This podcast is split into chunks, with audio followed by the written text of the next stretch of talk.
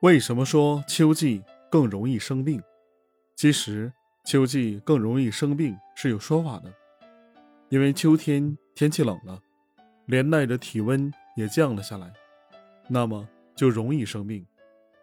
当然，我不是用这个来从你要秋天的第一杯奶茶，那个只是奶茶营销的手段。我们的体温一般都在摄氏三十七度前后，如果体温过高或者过低。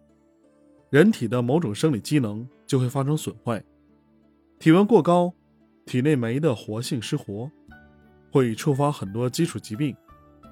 秋冬寒冷，体温过低，血液循环慢，身体的各器官机能跟不上，就很容易生病。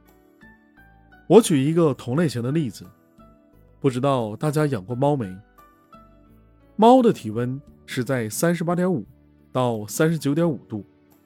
运动之后，体温要比安静时的体温要高。当你摸着猫，你就会感觉猫是个小暖炉。猫因为身体的温度高，所以一些疾病是根本就没有的。但是当天气寒冷，猫的体温下降了，它就容易生病了。体温也是血液循环的重要因素，不能说秋季容易生病，而应该说。